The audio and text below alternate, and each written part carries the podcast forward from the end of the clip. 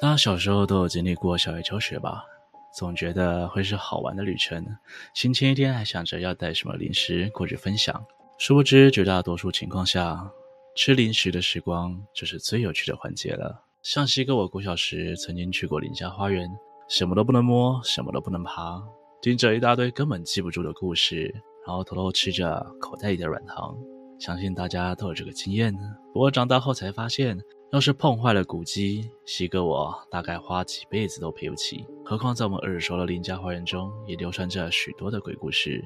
所以呢，今天我们来聊聊林家花园鬼故事，方便大家以后带可爱的小朋友参观时，用西哥我整理出来的故事，避免哭着赔钱的窘境。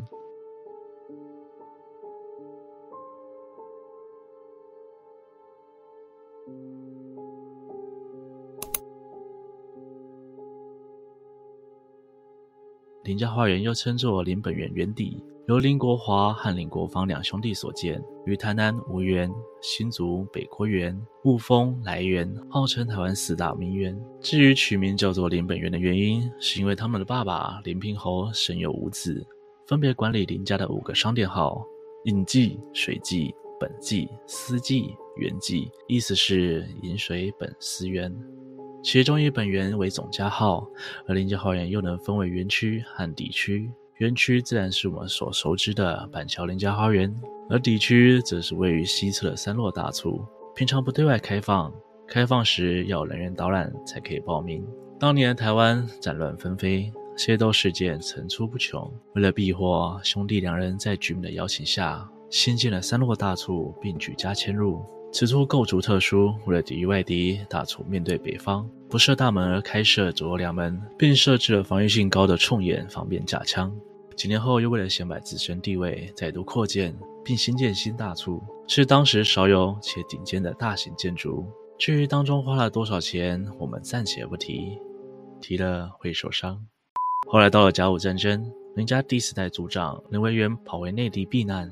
此花园便被日军接管，而到了国共内战，难民来台人士众多，不少人都选择林家作为栖身之所。随后也有台籍人士相继入住，这些居住者们开始大量新建违章建筑与任意拆建，原本富丽堂皇的花园被毁损得十分严重，激起了国内外人士呼吁保存的行动，直到三十年前才成功修复这座古迹瑰宝，前共总共花费了。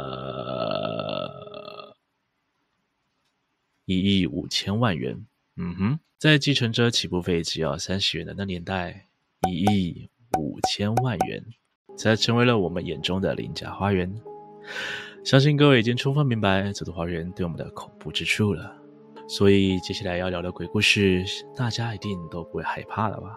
首先。这么富甲一方的显赫家族，必定引起他人的各种遐想。林家后代林恒道先生就曾听过板桥的老人家说，林家藏着金鬼和银鬼，夜深人静的时候就会跑出来鬼吼鬼叫。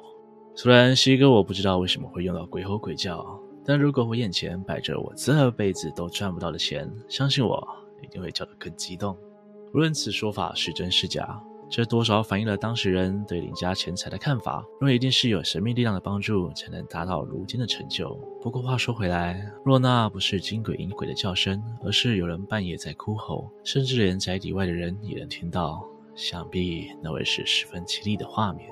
这种乡野怪谈或许空穴来风，但事实上，林家花园的鬼故事曾经闹上了新闻，轰动一时。当时由于居民的组成复杂。居住环境肮脏简陋，数不清的违章与破坏，让林家老宅顿时变成了让人望而生退的巨大迷宫，甚至是当时板桥人口中的鬼花园。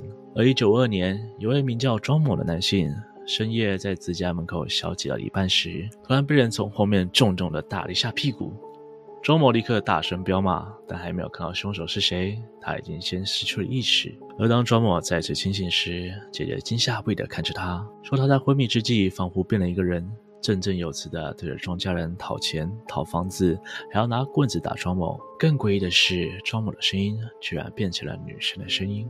见到如此情景，姐姐二话不说烧了冥纸，庄某才终于安分下来，昏睡过去，结束了这可怕的遭遇。当年的民风淳朴，大多故事无法考究真伪，但能上了新闻，代表它有一定的可信度。就连到了现在，网络上也还时不时流传出林家花园的恐怖经验。有网友在 PTT 分享，说他小的时候曾经到达校外教学，他走到某厅堂前，突然进入放空状态，而后看到穿着一身粉嫩色系古服的女孩从他前面跑过，又听到一旁传来像电视剧那样的呼喊声：“蓉儿，别跑太快，小心绊倒。”随后一眨眼，又都消失无踪。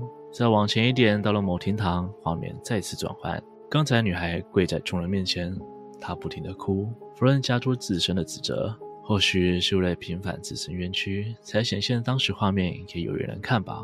也有其他人分享了曾在林家花园闲逛，才刚走入洞门内，洞门却突然消失，他在里头无法离去，最终只能翻过矮墙逃离的故事。更有自称工作人员的人说，他一天要在里头待十二个小时。发觉园内有些地方怪怪的，白天有大太阳便还好，但只要周五关园后前去体验，自然就能知道林家花园有多么阴森。好了，现在荧幕前的你们都知道林家花园的鬼故事了，知道该怎么吓唬那些不安分的小手手，好让自己能避免荷包见底的鬼故事了。说是这么说，这么一个自光绪年间便留存下来的古迹，平日时的确是个散心的好去处。漫步在花园内，感受着古迹之美，同时了解到历史在这块土地上的演变。某方面来说，确实是一大乐趣。至于西哥我的乐趣，就是接下来要念的观众留言了。耶呼！让我们一起来看看不眠山的上下两篇有什么有趣留言吧。感谢各位的捧场。现在回去听自己的第一支影片，总会感觉到莫名的羞耻。还有各位愿意提出建议让我修正。往后西哥我也会继续努力的。或许是有望远镜，或许是以讹传讹，也或许是我资料调查的不够清楚，可能的原因众多。但感谢你的订正，西哥我下次会多注意一些的。例如刚才的回复，也许是恐惧误了判断，也许是当事人事后回想，也许是用确切的数字来加深故事的味道。很可惜，西哥我很少录音。没有办法教你。我十分认同这位朋友的观点，包括我只是说出来部分。至于情节方面，就好像《三国志》与《三国演义》的关系一样，正统的《三国志》里枯燥乏味，但是记录了真实的三国；而《三国演义》将各个古人形容的传奇无比，在虚实故事的穿插之下，导致人们认为几乎《三国演义》就是正史。要选择当做听故事，投入幻想当中，若是要在资料海里寻找真相，都可以，端看各位的选择喽。啊确实，到了别人家就要尊重别人的做法，不然也只是欺门踏户的洗脸别人，非常没有礼貌。但说到尊重信仰，西哥有个想法想和大家分享：大多数的信仰最终目的便是导人向善。如果今天心存善念，行善事，那就算是无神论者，亦能在冥冥之中受到保佑。但如果多行恶事，无论拜再多的神佛，遵守再多的规矩，他们依然不会替那人开一条康庄大道。至于传统信仰与性别的问题，我认为分清楚何为信仰，何为利用权势压迫、逼胁女性为了信仰做出违反自身权利与尊严的事情，也是我们重要的课题。西哥我使用了考尔伯格纪录片以及巅峰极限的片段，有兴趣的朋友可以上网搜寻观看哦。